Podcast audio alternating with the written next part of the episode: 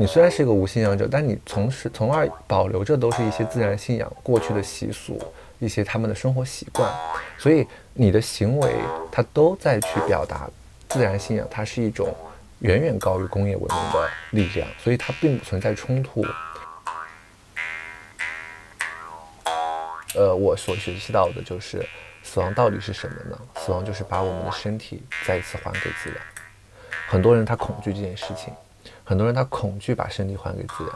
为什么大多数人恐惧把身体还给自然呢？因为我们跟自然脱离关系太久了。嗯，我们搬到城市的生活已经非常非常的久了，然后我们跟自然的关系是非常非常差的。嗯。我们甚至带着一种自负的心，想要去改造自然；我们甚至带着一种自负的心，想要去保护自然。虽然我虽然我是个萨满啊，但是我有一些物理学博士朋友，有一些生物学博士朋友，那他们非常的呃科学，对吗？他们非常的呃有科研精神，是吗？那他们跟我聊天的时候，他们对于萨满的知识是非常非常尊尊敬的。他们所跟我分享很多他们科研的成果，哈，他们科研的就是那种不能跟大家讲那种，他们正在研究顶尖的一些技术的时候，是跟萨满的生活是息息对应的，跟很多萨满的文化，跟很多萨满所推崇的知识体系是跟他们在做科研的时候是非常像的。很多时候我就说，哎，我们萨满早就知道这件事情，你们都还在研究，啊，他们就说啊，那他们要写报告啊，写论文啊，要让大家都相信这件事情。所以科学家理解自然的方式其实跟萨满一样的。欢迎来到新一期的音雀思听。小黑的身份比较特殊，他是一位萨满。其实，在我接触小黑之前，我是没有认识任何的萨满的。我也对这个文化和这个呃人群是充满好奇的。呃，小黑能够解释一下什么是萨满吗？其实大多数人都会遇到这个问题嘛，就是到底什么是萨满？其实现在这个时代，有很多人鼓吹自己是一个萨满。那到底什么是以萨满呢？我们所说萨满，它其实是一种呃信仰，是一种生活的方式，它是一种来自于我们人类原生的信仰。萨满这个词呢，是来自于通古斯的语言啊。那其实原生信仰是什么呢？就是人类可能诞生之初，人类对于自然宇宙的这种向往、这种敬畏、这种谦卑所形成的这种万灵的体系，我们称之为原生的信仰。那萨满就是这样一种原生的信仰。那其实不同的国家和不同部落，它也有这样的原生的信仰，但可能有的地方的称呼不一样。但其本质上，它可能就是一个萨满。其实萨满是一个统称嘛，嗯，但也可以理解成是巫医用巫术去治疗的医生，我们也可以把它叫做萨满。像我们少数民族的部落，有什么藏医、苗医，他们可能早些年也是萨满。大家最熟知的萨满其实就是神农氏啊，因为神农尝百草，萨满经常会跟各种各样的草药一起工作，所以神农氏也是。呃，我们所熟知的一位萨满啊，一个氏族的。呃，那作为萨满，你平时的工作是哪些呢？这个也有，昨天有朋友也问到这个问题，就是大家很好奇平时的工作有哪些。嗯，其实，在过去啊，因为我是游牧民族嘛，对，其实，在游牧民族里面呢，萨满去呃，可可以介绍一下你这个你的呃血缘上的身份吗？哦，我就是我是来自青海藏区的，我爸爸是藏族，妈妈是汉族。嗯啊，所以就是有一点点半藏半汉的感觉啊，然后也是，呃，因为从小生活在藏区，嗯，也是以游牧民族的文化为主，嗯，然后我自己呢，是因为祖先是有很多萨满，所以是一个世袭的萨满，然后七岁的那年的时候呢，是被神明选中，也是一个天降萨满，嗯，呃，那回到萨满的工作这件事情啊，就是如果在过去的游牧民族，那我们萨满的工作就是要去。帮助我们这个部落啊，帮助我们这个所在的这个氏族去工作，比如做一些祭祀的活动，比如说呃去祈求丰收啊，祈求呃牛羊的呃长得好啊，祈求牛羊丢了之后可以找回来啊，啊这样，然后或者是做一些家族的祭祀啊，一些结婚葬礼的仪式啊，啊那呃这是可能在游牧民族的过程中会做的一些工作。那现在呃游牧在游牧民族或者游牧的文化，其实，在呃中国也渐渐的消失了嘛。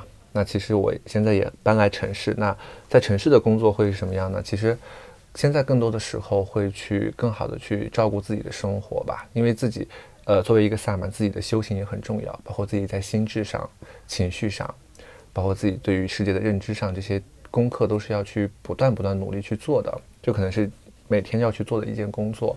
第二件事情的工作呢，嗯，就是呃去呃看一看每天的这些我们所说的呃能量的一个状态，或者说一个天象吧。然后看一些今天要做一些什么的事情，比如说呃可能会祭祀一下东方的神明啊，或者是祭祀一下啊四方的神圣。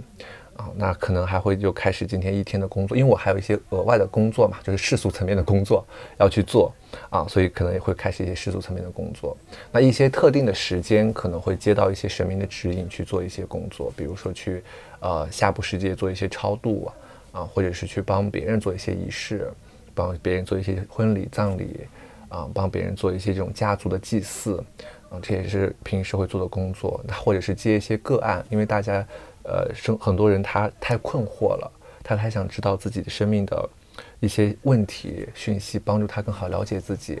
然后也会有人来找我去做一些萨满的个案，然后去更多的了解自己的嗯生命啊，或者了解自己他当下的一些困惑，嗯，更好的支持他们吧。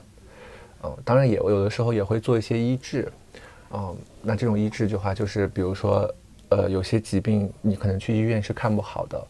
那也会有人来我这边做一些医疗上的治疗，因为对于萨满来讲，没有任何疾病，疾病其实它是一种情绪或者一种能量在我们的身上，我们就是要去看到这个能这股能量是什么样子的，我们将如何去跟这股能量相处，嗯，比如说在呃过去有的人脚崴了也会来让我看一看啊，或者扭伤了也会让我来去帮忙治一治啊，如果他们比较相信这个的话，他们会来找我，啊，包括前段时间也去。治疗了一些新冠的病患啊，大概是这样。嗯嗯，刚才你聊到这个，因为现在游牧民族其实是历史大环境下这种生活方式的慢慢的消失，然后会有像你这样的萨满跑到城市里，对不对？呃，大部分的我觉得萨满还是会在自己的部落里面。嗯啊，我我跑到城市里很大部分原因也是因为呃过去在世俗工作上的选择。然后让我也来到了这样一个城市里面，但很多可能萨满他还是更喜欢在自己的部落里面，在呃游牧地区生活。那因为他们那样的话，呃那边的整个的氛围会特别好，然后可能那边整个呃神明的力量也比较强一些。嗯，那你来到城市生活工作之后，会对你产生一些困扰或者不舒服的地方吗？其实会的，这个问题问得很好。就是我是从零到九岁的时候是生活在森林里面的，因为我爸爸是护林工人，然后我父亲就生活在一片树林里面。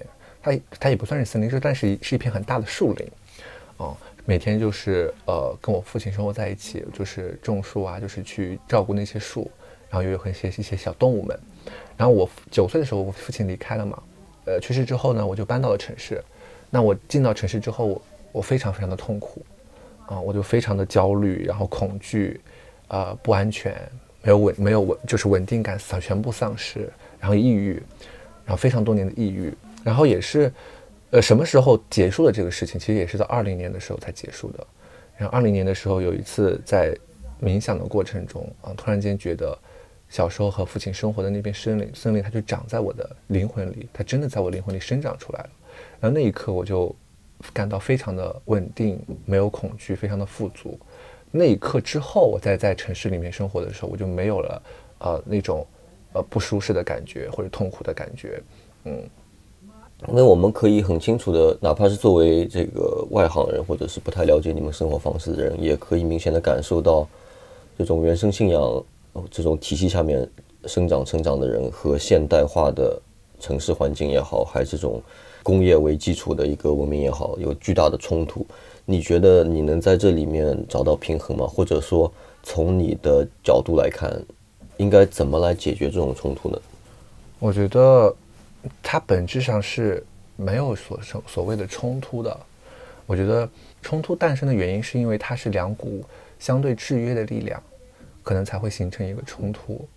但对于可能对于原生的信仰、自然的这种信仰，以和我们所说的工业文明的这种信仰吧，这两种信仰它并不是一种相互制约的力量。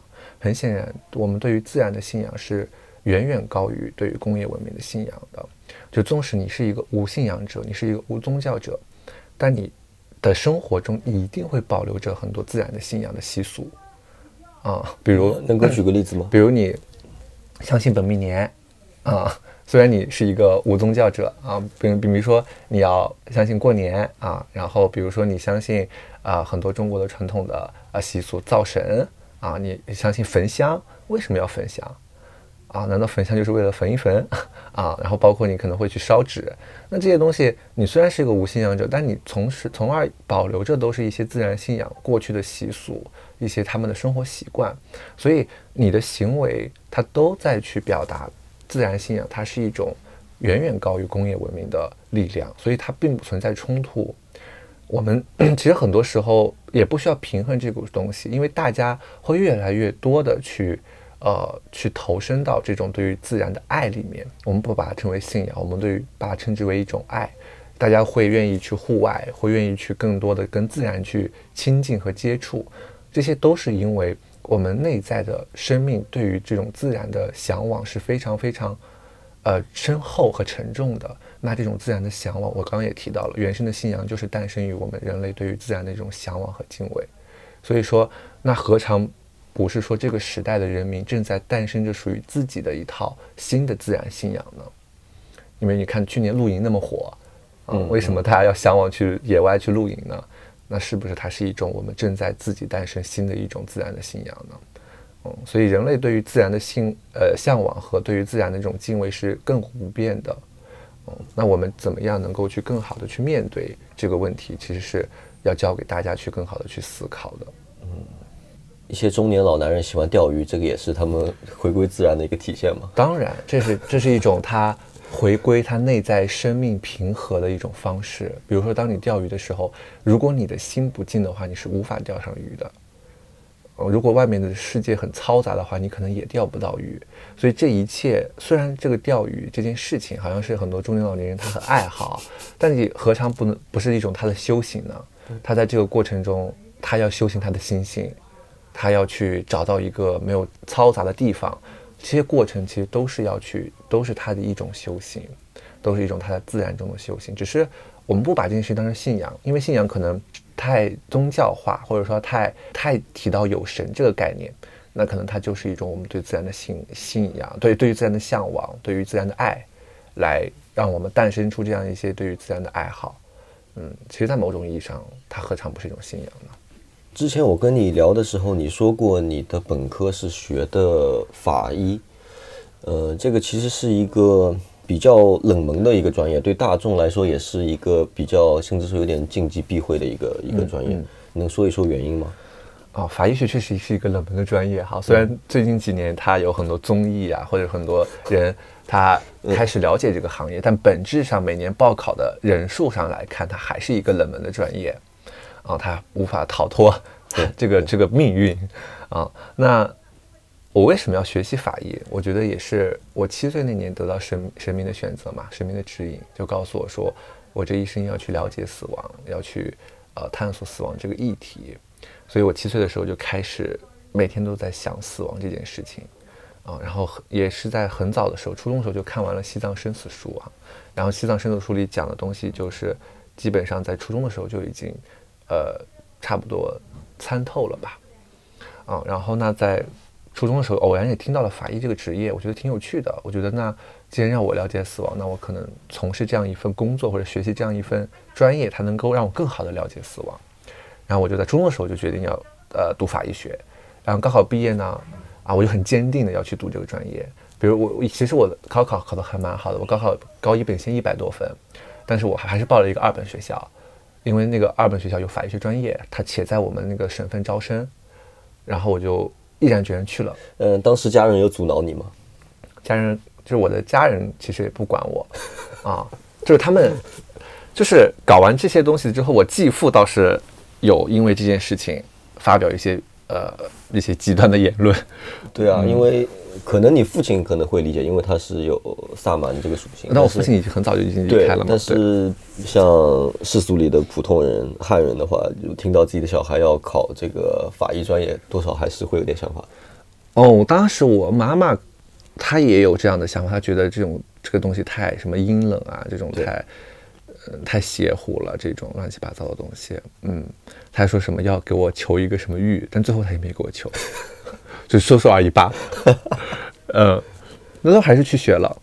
嗯，他学了之后也不后悔。在学习这个的时候，他首先我们会学四年临床的知识，然后到最后一年会学习法医的专业课。那在学习法医专业课的时候，我确实是挺兴奋的。嗯，从那个从一种西方我们说科学的角度，嗯，你说它是科学吗？其实法医学它是一个统计学，嗯，它是一个，它不它不是一种实打实的科学，它是一种统计学，它是一种前人总结的非常多的经验学。嗯，因为每个人的死死法或者说每个死死的情况都不一样，所以它只能用一些正态分布和统计学的去总结规律啊，比如说你的尸体是多少是多少小时僵硬，那这些都是一些被总结出来的规律和统计的学的一种学问，嗯，但是那也没有那所以说，其实你可以从这个角度去理解到死亡，它并不是一件能够用科学去解释的事情。嗯，那我可不可以理解为法医学的？最终目的是要了解这个人是怎么死的，这就是他唯一的一个一个目的。你要从教科书的解释的话，法医学就是说他是通过用医学的手段解决法律中的问题。嗯，他是这样的一句话。呃，就是在现代科学里面或者在医学的概念里面，这个人是通过哪种方方式死的？他其实他其实法医学就是如果你只谈论死的话，它就很局限。因为我们有门课叫法医临床学，啊，它其实就是讨论活的事情，就是比如说伤情鉴定，比如说你被打了。然后这也是通被法医学所管哦哦，明白明白对，或者亲子鉴定，它也是也是法医对，因为我刚刚说了，法医学在现代科学的这个呃背景之下，讲的是去用医学的方式解决法律中的问题嘛。那法律中的问题，它不一定只有死嘛，它活着的时候也会有一些问题。嗯，所以当如果只是把法医学对应到尸体的话，它就有点局限了。对于在这个职业上，那精神类的呢？比如说这个人疯了，或者这个人，嗯，他这个精神状况有问题，这个也是你们管的范畴吗？呃，当然，如果他是在法律中发生了这样的问题，比如说他精神失常，然后去呃意外的去伤人，那这个部分也是我们要去管的。那其实就是精神病的杀人和一般有预谋的杀人是不一样的，它所形成的伤口。所对于犯罪现场的这种，就大家也看过刑侦剧啊，对犯罪现场的这种处理，它肯定都不一样。所以通过这些方式，就是可以线索我们所说的这样的踪迹，就可以去判断这个人是真的精神失常还是假的精神失常。所以在我们本科的时候，我们会要学习精神病学的，我们甚至还要去精神病院去做几次这样的实习吧，或者见习。除了法医之外。你对死亡的探索或者死亡的理解是怎么获得的呢？很多时候，呃，一方面是通过这样的学习，法医学的学习，然后另一方面是，比如说看了一些书籍，嗯，看了一些西方怎么去探索书籍，比如临临终关怀的书，啊，比如说西西藏生死书，比如说最好的告别这样一类的书籍，啊，当然也会看一些佛法。佛法中也会对于死亡有一些了解，对吧？那这些书籍看完之后，那这是看书所带来的，但是更重要的是自己的思维。你是看完这些东西如何去思维的？这可能是一种学习的方式。还有一种就是你真的去到那个世界，嗯，去到死亡的那个空间，然后再回来，这样的方式去学习。这样方式可能就比较玄乎哈，但是是这样子的。有很其实我觉得很大程度的学习是，呃，通过。呃，我这样的方式去到那个死死亡的空间，然后再回来，或者是神明告诉我。还有一种我自己的学习方式，就是用艺术的方式，因为我自己也在做艺术治疗嘛，是一个艺术治疗的从业者，所以用艺术的方式，它也可以带你去到那样一个状态里面去学习。嗯，能够先讲一讲这个艺术方面是怎么帮助大家去呃了解或者是学习死亡吗？我自己有一个工作坊，叫做“死后世界工作坊”。嗯，它是以艺术治疗或者是舞动治疗和戏剧治疗为基础的一个工作坊。它到底怎么做的呢？它就是我会带大家用我们的身体，就我们活着的时候的身体，去感知死后身体的变化。比如说，去感知僵硬、膨胀、腐烂和白骨。通过这样肢体的我们说的练习或者肢体的一种感知，它就能够将我们的意识带入到一个死亡的空间。那将我们的意识带入到死亡的空间之后呢，你就可以在死亡的空间里开始你的学习，开始你对于死亡的一些洞见，然后我再把你通过一些再再把你从这样的空间里再带回来，那你就可能学到你自己的关于死亡的这一方面的看见和洞察。嗯，那这个呃，你刚才说的用意识体验死亡，这个是每个人都有的能力吗？还是只有萨满才有的能力？当然是每个人都有的能力，不然我这个工作坊中不就是对大家没有效果了吗？嗯，因为每个人的身体它是有记忆的，身体是有智慧的。我们的身体它不仅有个体的意识，它也有集体的意识在我们的身体记忆里面。所以我们再去探寻死亡的时候，可以更多的去调动的是那种集体的意识，因为你没有死过，那谁死过？集体中某个人他死过，所以我们调动的是集体中那个死亡的力量，然后把我们带入到死亡的空间。我们的身体呢，就在这个过程中，它像一艘船。嗯，你可以把身体当做一个载体，它就是一艘船。平常我们的身体也是一具载体，不是吗？啊，它就是我们的一具载体。那在这个工作坊中，我还是用你的身体作为你的载体，只是他用了一些用艺术的方式的加工和艺术的方式的练习。你通过这样一个载体，它变成一个船，你坐在船上，然后你再通过集体的这种死亡意识，你乘坐这艘这艘你身体的船，你就能够到达那个死亡的空间。啊，创造在那个创造的死亡空间里头，你就可以开始学习。你自己跟死亡的关系，你跟死亡的本质到底是什么？真相到底是什么？那这个对于参与者来有没有风险呢？他会不会真的就死了呢？啊，不会有风险的，嗯，因为我是一个非常专业的，嗯，对，不会不会有任何的风险，嗯，基本上参与回来的人，他获得的东西是非常非常重要和深远的，嗯，他能够很多人他能够意识到自己。生命的富足，他能够意识到他跟自然重新的关系和链接，他能够意识到哦，死亡它到底对他来讲意味着真正意味着什么？到底是他如何去看待和去体验这些部分，甚至他有一些新的方式和资源去不断的去探索它。嗯，当然这个工作坊也是，呃，对大家也是有要求的，就是你如果想学到的更多，那就意味着你平时对自己身体的关注要更多，你多了解你的身体。那你在这个工作坊中，你就会到达多深远的地方。你多不了解自己身体，可能你所学到东西就比较的浅，就没有那么的深刻。同时，它也是需要时间，因为大家很多人他不是不会使用自己的身体，所以在这工作坊中，可能很长的时间我们会在练习身体的打开和身体的知觉，然后可能才到真正工作坊的环节。所以有的时候，这个工作坊要想达到一个非常深入的学习，那可能要有一天的时间。或者是两天的时间，哦，那如果它只是一次体验，那可以就是几个小时或者两个小时的一个小的体验，嗯，我印象很深刻的是，我有一次做了一个两天的这样的工作坊，然后在两天工作坊结束之后呢，我会让大家做一个小的，算是结业作品，就是用你的身体，用你所学到的这些感知到的僵硬、膨胀、腐烂和白骨，然后去做表达和练习。我印象很深刻的是。呃，我那次的这两天的很深远的这个练习，他让在场所有的人都哭了，嗯，所有人他都被这种能量所给冲击得到，嗯，但是在这个过程中，并没有任何人的意识、精神受到一点点损伤，它是一个非常强的带有治疗的功能的一次表达。嗯，所以死亡它同样也可以治愈我们。呃，我们再谈一谈大众对于死亡的一个理解，或者是普通人对他的理解。嗯，那我觉得普通人的第一个会有一种本能的恐惧。你觉得这种恐惧它的本质是什么？为什么大家要恐惧死亡呢？嗯，从我的视角来看，我们对于死亡的恐惧，本质上就是我们对于自然的恐惧。嗯，在从我的学习来看，我觉呃，我所学习到的就是死亡到底是什么呢？死亡就是把我们的身体再一次还给自然。很多人他恐惧这件事情，很多人他恐惧把身体还给自然。为什么大多数人恐惧把身体还给自然呢？因为我们跟自然脱离关系太久了。嗯，我们搬到城市的生活已经非常非常的久了，然后我们跟自然的关系是非常非常差的。嗯。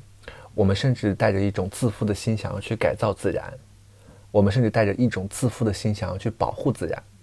嗯嗯，那所以这样这样的一些心，它都让我们跟自然很割裂。我们是跟自然对立的，自然需要被改造，自然需要被保护啊，所以我们的心就跟自然很割裂。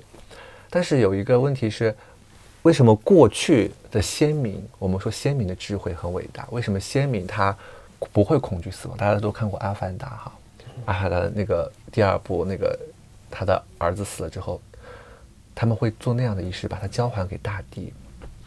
那《阿凡达》看了之后，大家都会觉得很感动哇，它是真实的吗？它当然是真实的。那那样的电影拍出来，它从哪里得到的依据呢？它一定是来自先民的智慧的。为什么我们的先民要做这样一件事情？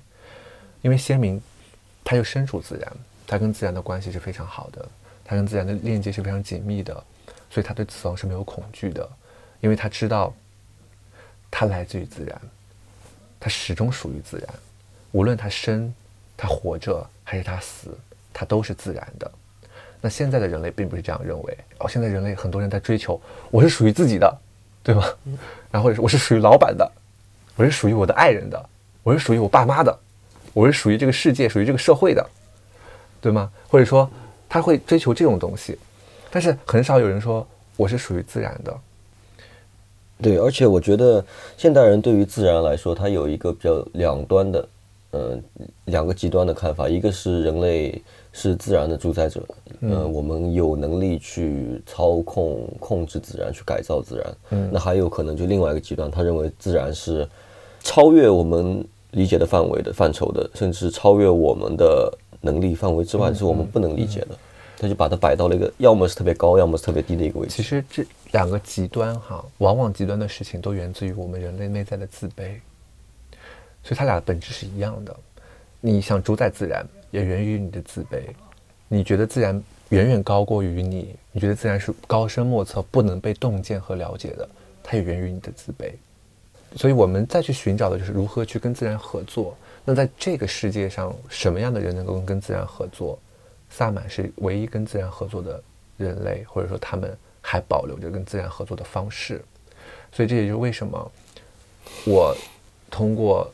萨满的学习，但我把它变换成一种艺术治疗的方式，让大家重新跟自然去合作，用这样大家可以理解的方式去学习萨满的工作，或者说是去，有的时候我有的时候会，哎，我都是暴露太多了。我有的时候其实会觉得我自己的工作方式在去培养很多小的萨满。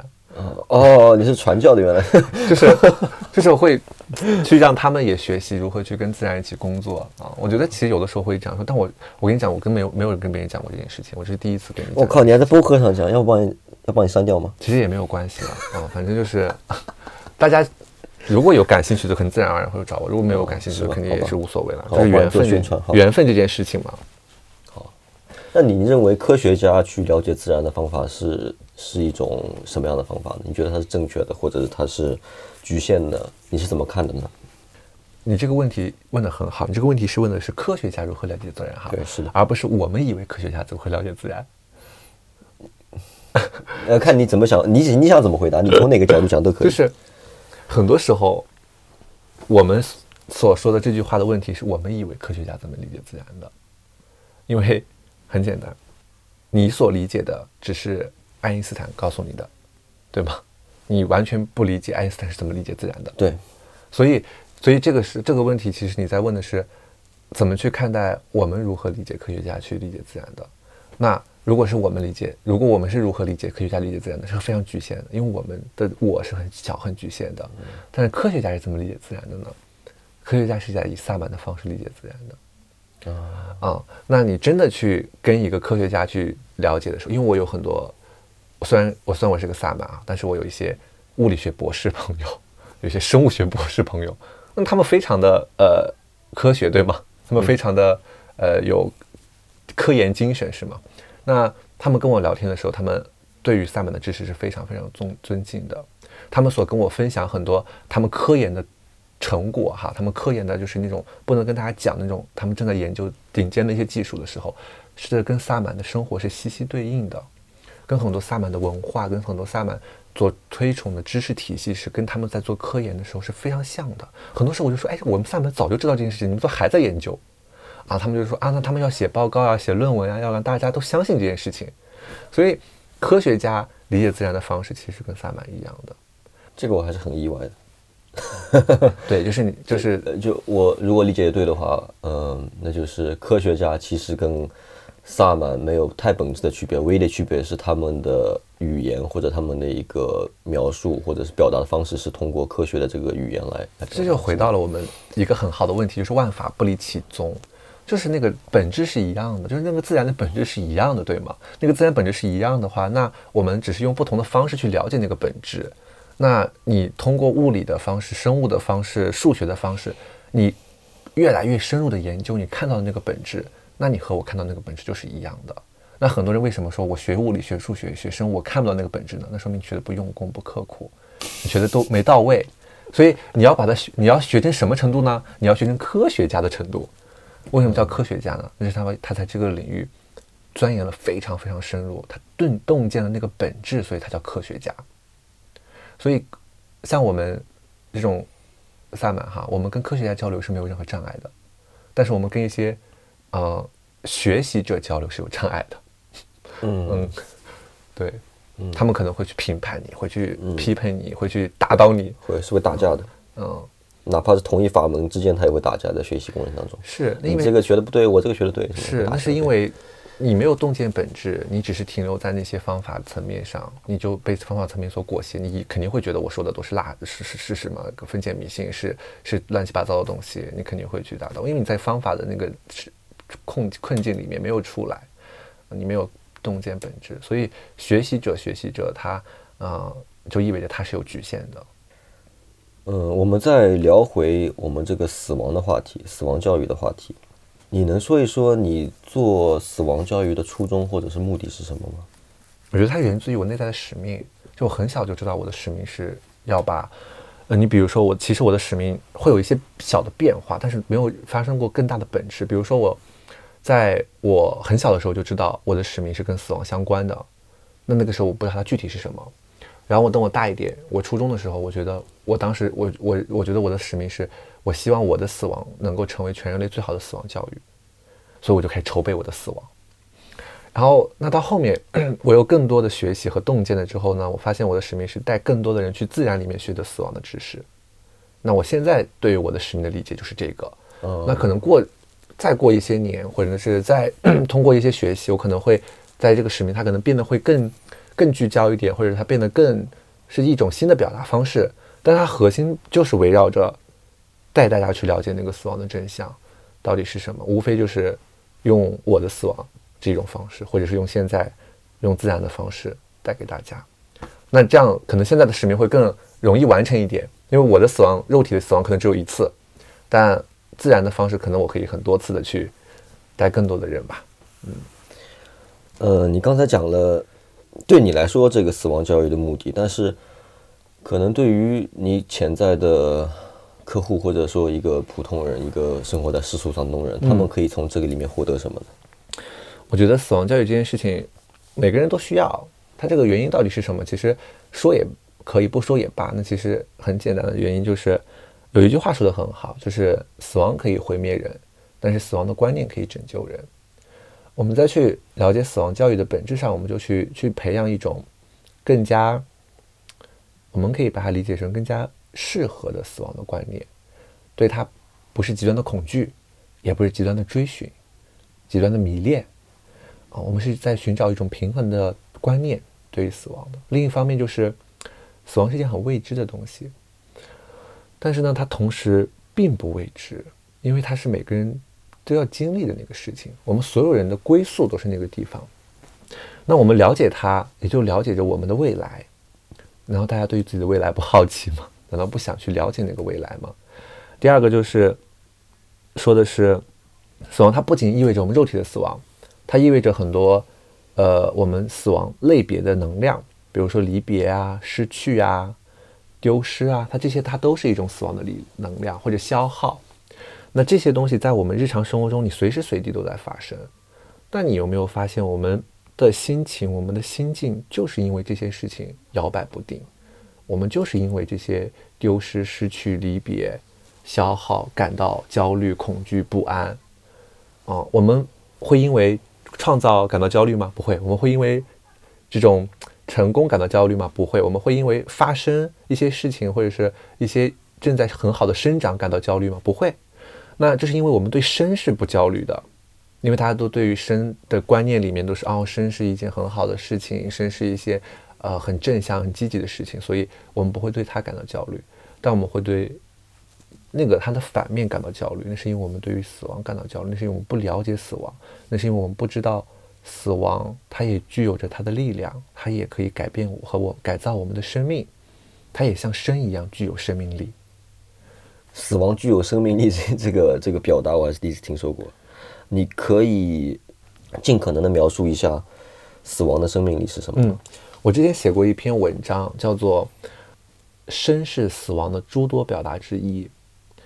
那篇文章里我所表达的观点就是，我觉得死亡是大于生的，生只是死亡的一种表达方式之一。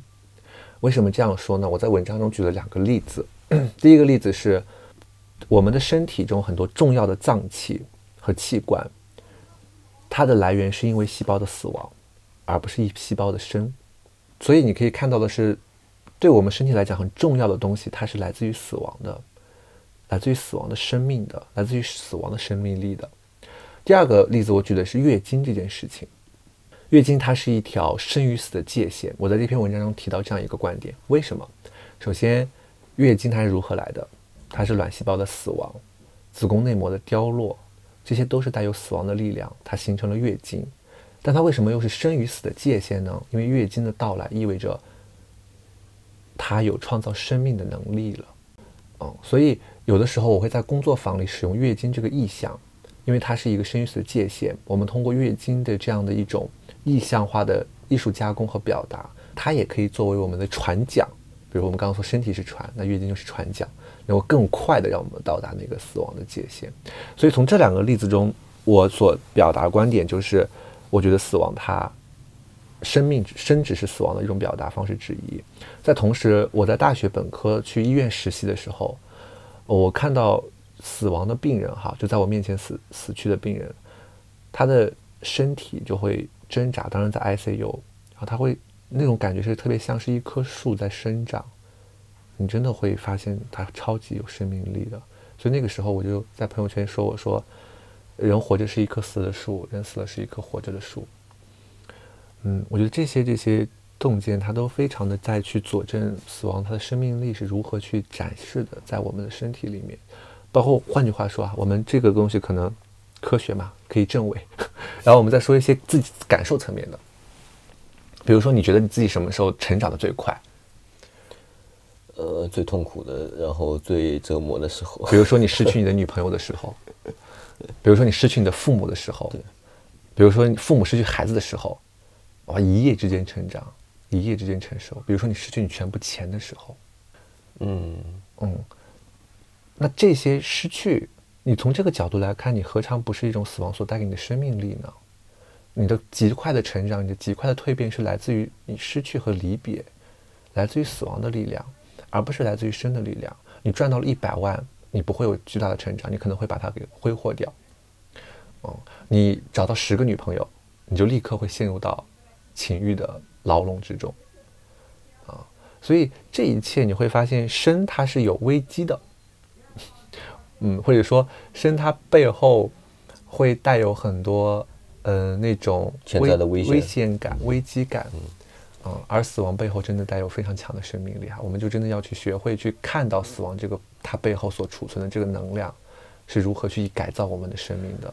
对，包括，呃，用常识来讲，一般来说，危机背后、危险背后会隐藏巨大的机会和可能性。对，是的，这就是为什么我我会在企业和组织去做这样的工作坊。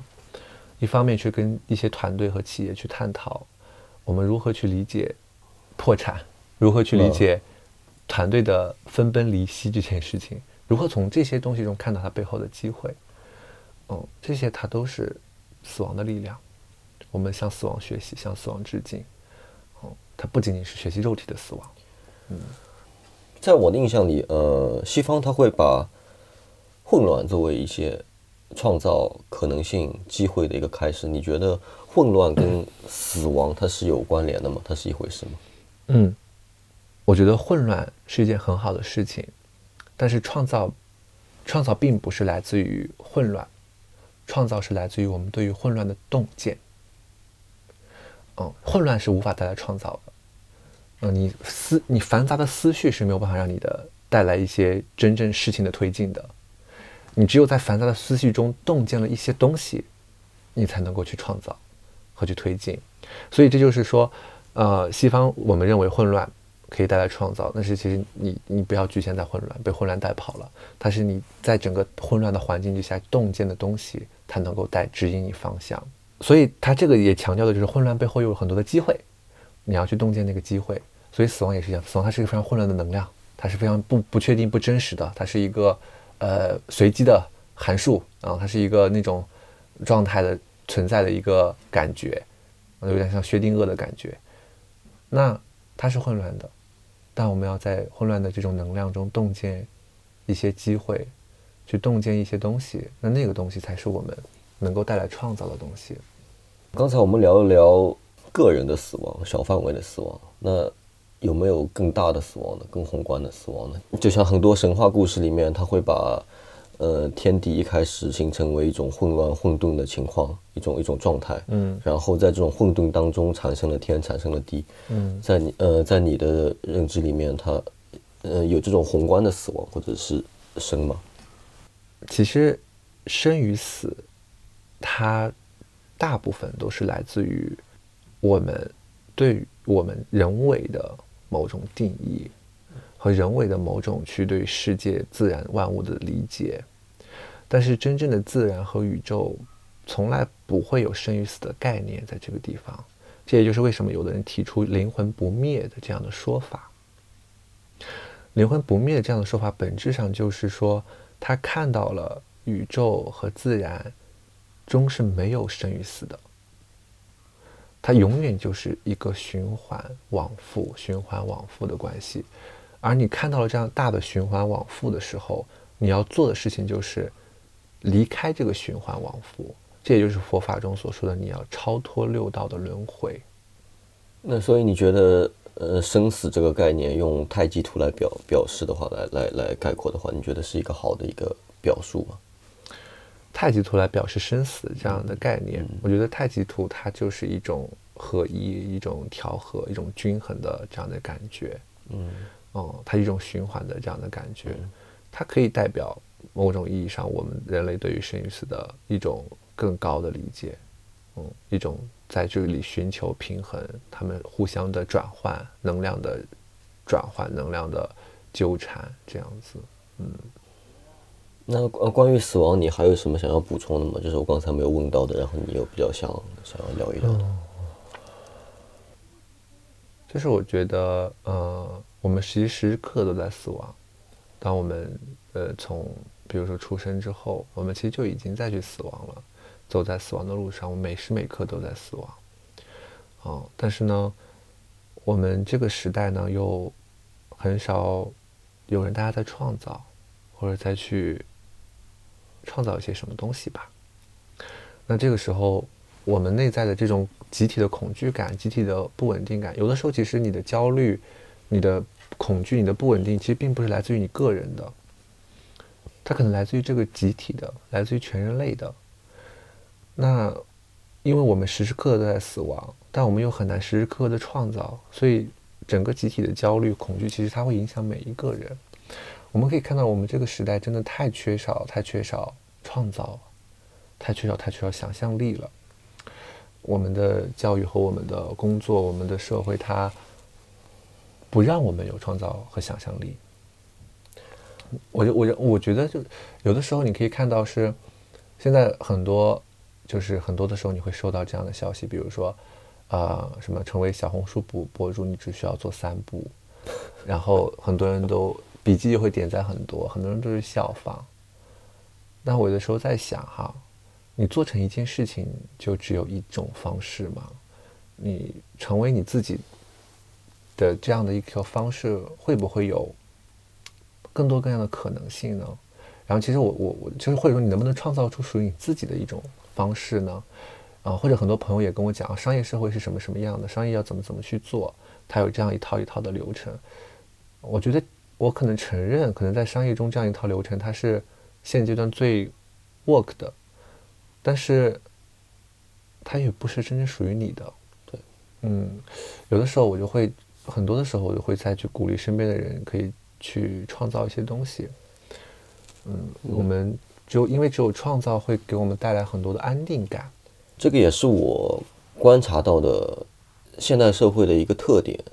嗯，就好像现在的人非常非常缺乏想象力跟创造力，尤其是想象力。就是我们看到的市面上的商业产品也好，还是一些呃想法也好，它是非常趋同的，多样性越来越少。体现的方式也包括你刚才说的这个，大家对于路径的依赖，大家必须要看到一条呃清晰的、可见的别人实践过的路，然后才愿意去尝试再再去走。嗯，在你看来？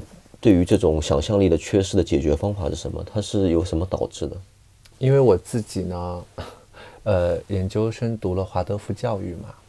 那在华德福教育里面，我们所说，那想象力和创造力来自于哪里呢？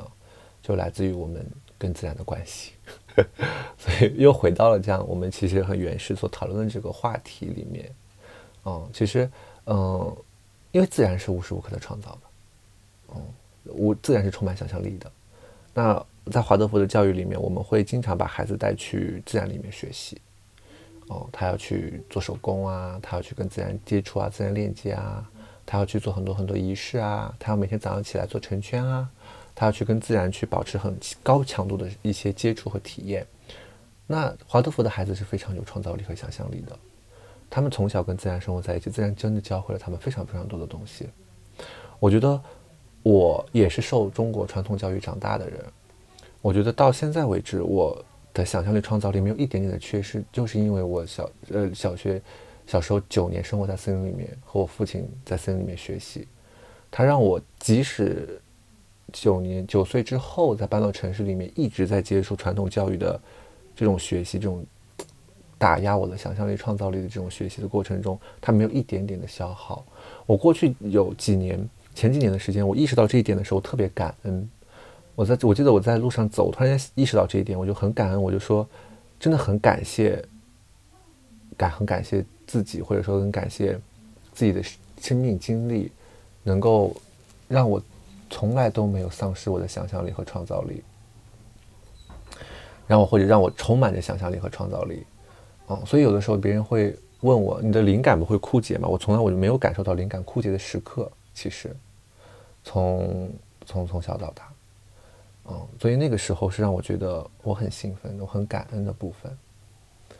嗯，其实我刚刚也回到了，你刚刚也说到，就是大家需要一个路径和抓手嘛。这其实就回到我们昨天聊的那个话题了，就是因为我们会需要一个清晰的路径那，是因为我们的心不清晰。如果我们有一个清晰的心的话，我们就不需要一个清晰的路径了。嗯，所以越来越多的人给。给你一个清晰的路径，那就意味着你的心是越来越模糊的。嗯嗯，就你疯狂的想要有一个抓手，一个一个路径让你走，但其实这不是一个自然的状态。那可能你就更没有抓手了。对，那会更痛苦。嗯，就是你要知道，一颗种子的爆发和生长，它是它是有一个非常清晰的意图的。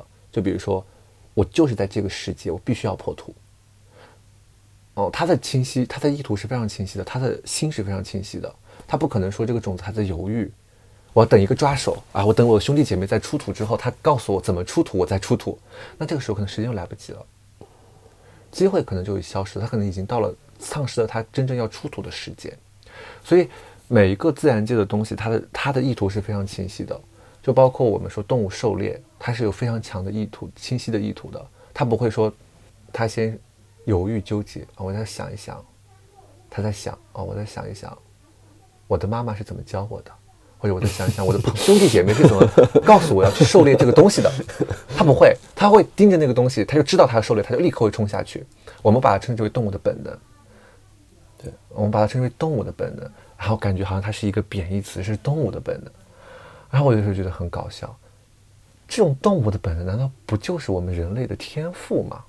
或者说直觉，对啊，它这难道不就是我们人类最最最最最神圣的那个部分吗？我们的直觉，我们清晰的心，难道这不就是我们最强大的能够去让自己生活的更好的力量吗？所以，他们还扣上动物的本能这样名字，让我们越来越抗拒这个东西，让我们也觉得啊，这些东西都是动物的，不是属于人的，我们是高贵的人。所以这也体现了一种人的自卑在自然界中。